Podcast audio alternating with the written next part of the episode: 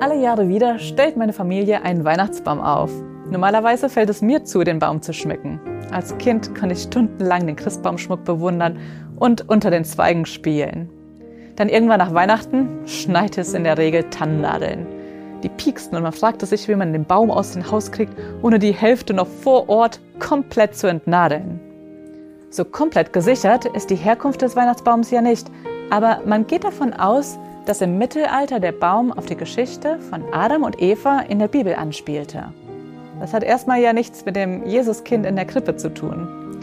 Aber obwohl die Geschichte ganz vorne in der Bibel zu finden ist, ist sie der Auslöser für Weihnachten. Wie war das nochmal mit dem Baum? Adam und Eva lebten in einer perfekten Beziehung zueinander und mit Gott in dem paradiesischen Garten Eden. Sie hatten von Gott Freiheit bekommen, sich an allem im Garten zu bedienen. Nur ein einziger Baum war tabu. Aber was war ein Baum schon bei so vielen? Gott gab ihnen auch den Grund, weshalb sie nicht davon essen sollten. An dem Tag, wo sie das taten, müssten sie sterben. Gott warnte sie, weil er sie liebte. Er gab ihnen aber gleichzeitig auch die Freiheit, seinem Wort zu vertrauen oder ihm zu misstrauen.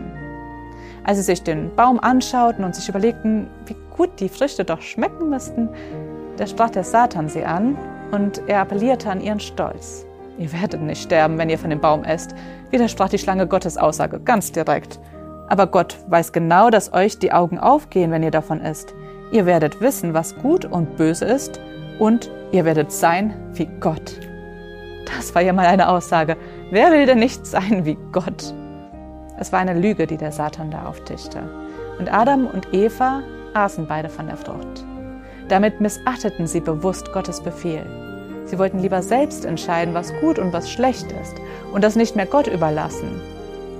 Was für ein trauriger Fehler. Gott selbst war doch derjenige, der ihnen in Liebe das Leben gegeben hatte und sie auch weiterhin am Leben erhielt.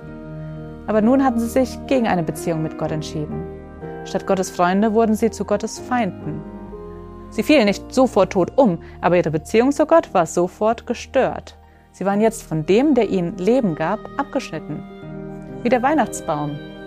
Er sieht noch schön aus und wir können ihn auch ganz toll schmücken, aber eigentlich ist er doch schon tot. Er hat keine Wurzeln mehr, nichts, das ihm am Leben erhält. Und dann, spätestens wenn er anfängt zu rieseln, dann war es das. Und so sagt die Bibel, ist das Böse in die Welt gekommen. Weil wir alle von Adam und Eva abstammen, ist das Böse in jedem von uns. Aber wie gesagt, weil dies passiert ist, haben wir Weihnachten. Weihnachten ist unser Hoffnungsschimmer, um das Böse zu besiegen und wieder in eine Beziehung zu Gott zu kommen.